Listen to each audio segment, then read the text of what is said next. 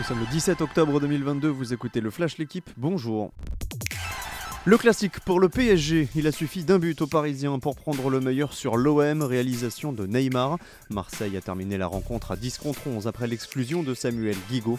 Conséquence au classement, Paris prend le large en tête du championnat, Lorient est à 3 points, Lance à 5 et l'OM est relégué à 6 longueurs. L'ancien entraîneur du PSG, Laurent Blanc, lui a manqué ses débuts avec Lyon. L'OL s'est incliné 3-2 sur la pelouse de Rennes, doublé de Terrier et but de Gouiri pour les Bretons, doublé de la casette pour les Gones.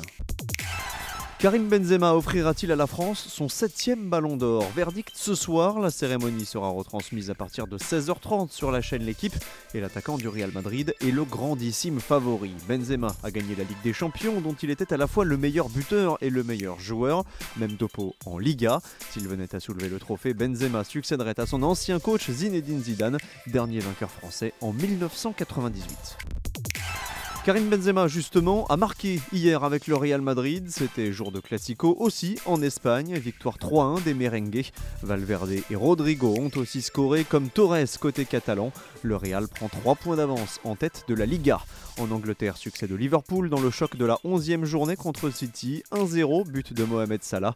Les Citizens laissent filer Arsenal en tête de Première League. Les Gunners disposent de 4 points d'avance. Ça y est, Fabio Quartararo n'est plus leader du championnat du monde de MotoGP. Le pilote français est parti à la faute hier lors du Grand Prix d'Australie remporté par Alex Rins. Francesco Bagnaia termine troisième et compte désormais 14 points d'avance à deux Grands Prix du terme de la saison. L'Italien pourrait même être sacré dès dimanche en Malaisie s'il s'impose et que Quartararo n'est pas dans les quatre premiers. Merci d'avoir écouté le Flash l'équipe. Bonne journée.